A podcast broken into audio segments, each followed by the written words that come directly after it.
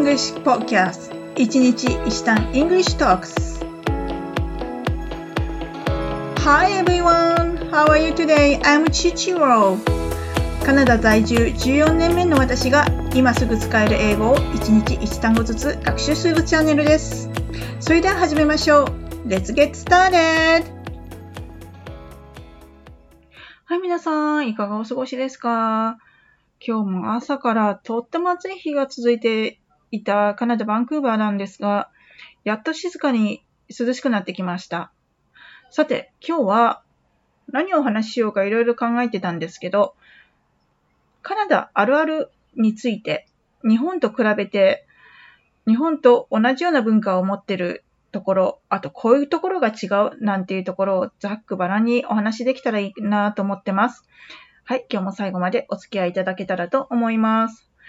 はい、私、こちらに来て14年経ったんですけど、ホームステイ先でまず最初にびっくりしたこと、その1がですね、なんとなんと、日本と同様に靴を脱いで上がるという習慣があるんですね。あったんです。で、私は、そのホストマザーが日本が大好きで日本と同じような文化を取り入れているものだって思ってたんですけど、どうやらカナダの一般的なお家、家、家庭では、土足ではなく靴を脱いで上がる家庭がどうやら多いみたいなんですね。これには驚きでした。ただ、玄関、日本みたいに段差があるような玄関っていうのはなく、本当に平べったい、あの、床張りだったりするんですけど、やはりあの、お家の玄関先にはこう、あの、土払いのマットレスが置いてあって、で、そのすぐそばに靴を並べるところ、スペースがあったりなどして、えそういったところに靴を脱いで上がるというような感じですね。はい。で、うちも、うちの旦那も靴脱ぐ派です。私はそれを見て好きになって、あ、この人日本が好きなんだって思ってたんですけど、もう明らかに私の勘違いでした。まあ、それに気づいたのは結婚した、してからだったので、ちょっと手遅れでした。ちゃんちゃんって感じなんですけど。はい。そうですね。そんなことがありました。あと、そうですね。ま、お家にもよるんでしょうけども、私が移った3番目のホームステイ先は、お家で鍵を閉めるという習慣がなく、まあ、いい面もあり、怖い面もありって感じでしたね。でも、そもそも、あの、その集落っていうか、あの、コミュニティは本当に、あの、お互いの人となりを知ってる間柄っていうのもあって、まあ、鍵を閉める必要がなかったっていうのと、あと、それだけやっぱり安全な場所だったってことでしょうね。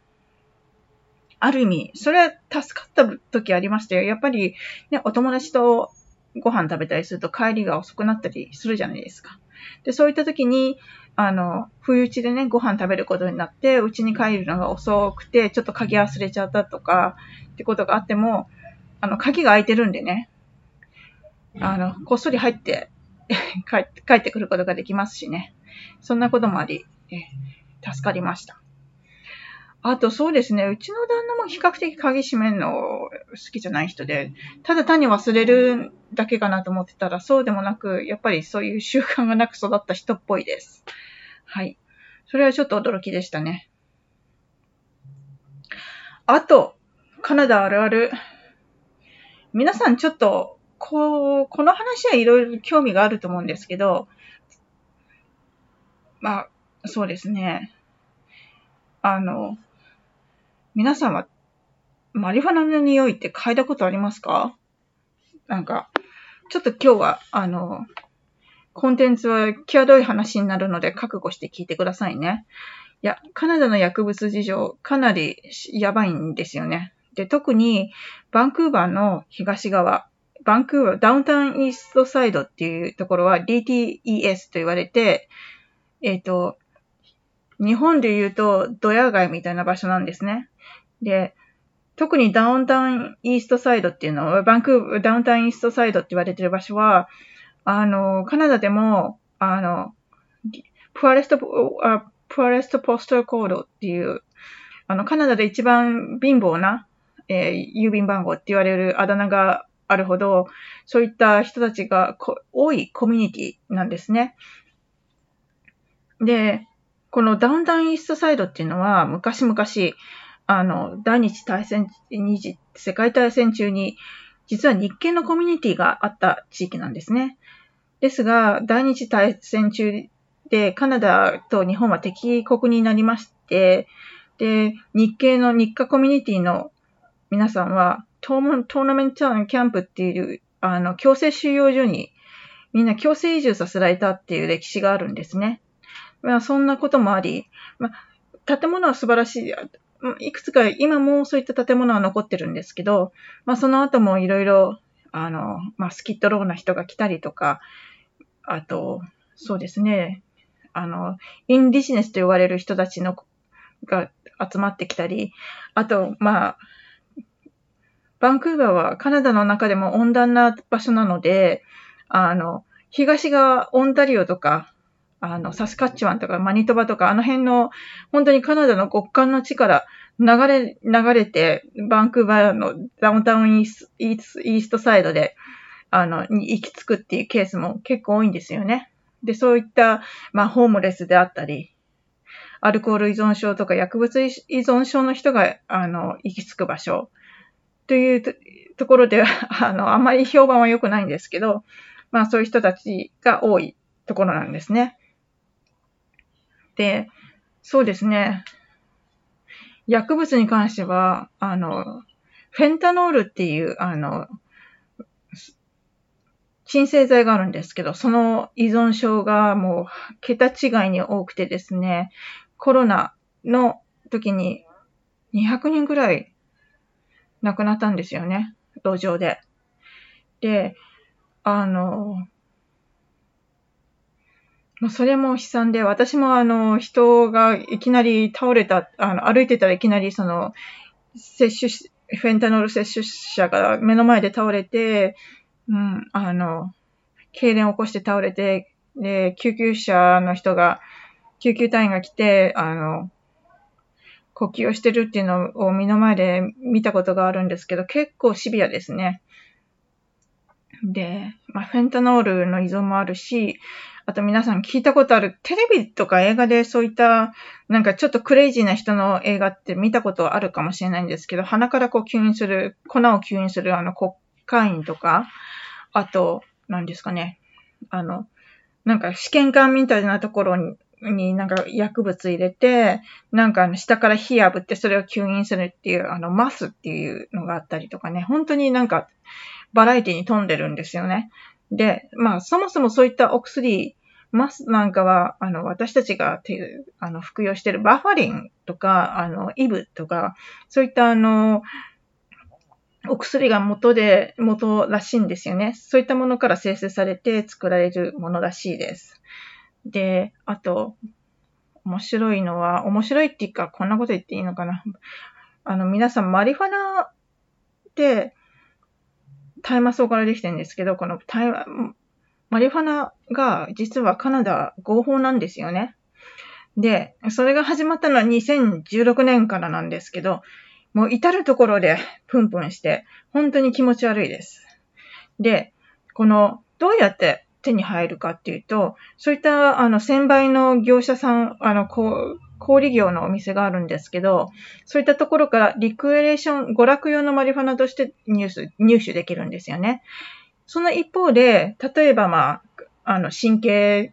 痛、マリフ、あの、例えば、腰痛であるとか、慢性の腰痛、肩こり、あと、まあ、ヘルニアでちょっと背中が痛いなんていうことがあった場合は、お薬をあの、吸引用のマリファナを、あの、お医者さんから処方してもらうってこともできるんですね。で、その、処方用のマリファナと娯楽用のマリファナは成分が全く一緒なんですね。なので、なんか、どうなのかなっていうのは思いますね。その、娯楽で吸ってる人もいるし、方やお医者さんからね、す、あの、出されて吸ってる人もいるっていうのを現実を目に目にしたの時に、いや、この違いってどうなのかなっていう、まあ、ね、路上で吸ってますからね、そういうのってどうなのかなと思います。で、まあ、そういったマリファナにちなんだ、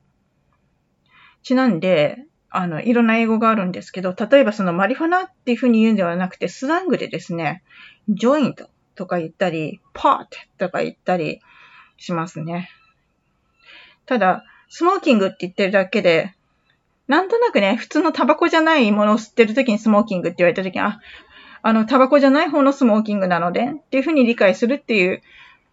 感じですね。はい。でですね、その、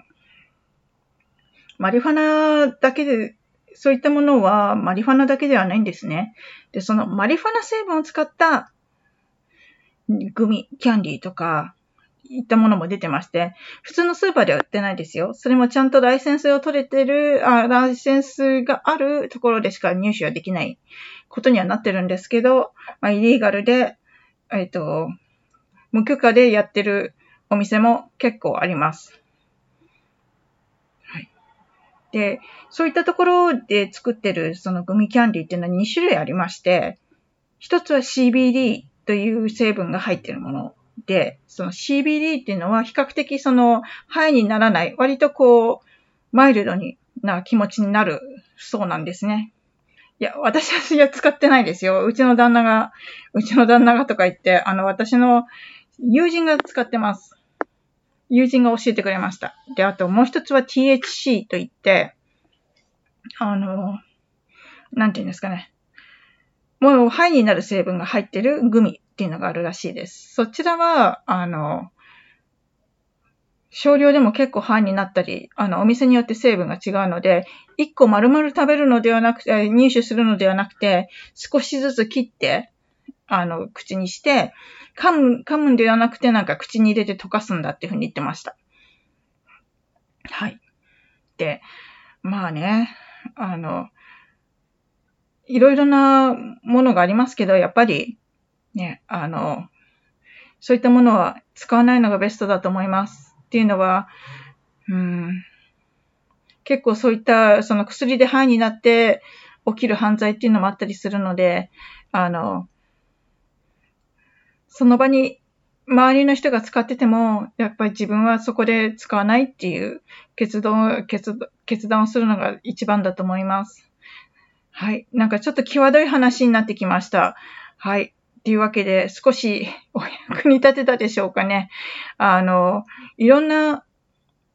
ちょっと日本ではありえないようなことが起きてる場所なんですね。ダウンタウンイーストサイドっていうのは。なので、あの、特に、興味半分で行くのは私はすごく反対です。ですが、あの、私も実は、あの、保育士、保育士でして、あの、一つの保育所がその中にある、そのエリアにあるところでは、あの、仕事させてもらってるんですけど、やはり、あの、遅くまでじ、あの、なんていうんですかね、安全が確保できないので、えー、夕方まで開けてないんですよね。もう本当に昼間だけ、19時半から3時半までっていう、本当にあの、6時間ぐらいしか開けてないんですけども、まあ、そこ、そうですね。それ以上経ってしまうと、ちょっと、うん、厳しいし、私もやっぱりそういう、あの、身の危険を感じたりするので、夕方暗くなってからは絶対行きません。いい場所もいっぱいあるんですよ。なんですけども、やっぱり、あの、興味半分で行くのは私はお勧めしないです。ね、本当に、あの、気をつけていただきたいなと思います。でですね、そう。私一つだけ言おうと思ってたのは、その中にもいいお店があるって言ったんですけど、八百屋さんがあるんですよ。あの、すごい安い八百屋さんがあって、そこがね、昔は汚かったんですけど、今だいぶ綺麗になって、いや、本当になんかもうね、どうでもいいっていうか、こんなく、なんか腐ってるものとか置いてあった時期があったんですよ。クオリティが悪くて。なんですけど、今だいぶ良くなって、あの、悪くはないなって感じなんですけど、いや、そこに来ると本当にびっくりするぐらい、あの、ね、アジア系のグロ、八百屋さんでもこんなに値段が違うの、違うのかってぐらい安いんですよね。えっ、と、なので、もしね、興味があったら、興味が一度ね、買い物してみたいなと思ったら、やっぱり昼間、あの、お日様が当たってる時に行くのをお勧めします。はい。というわけで、はい、いろいろお伝えしてきましたけど、いかがだったでしょうかはい。そんなわけで、今日もお話最後まで聞いてくださってありがとうございました。はい。それでは、良い一日を。Have a wonderful day! Bye bye!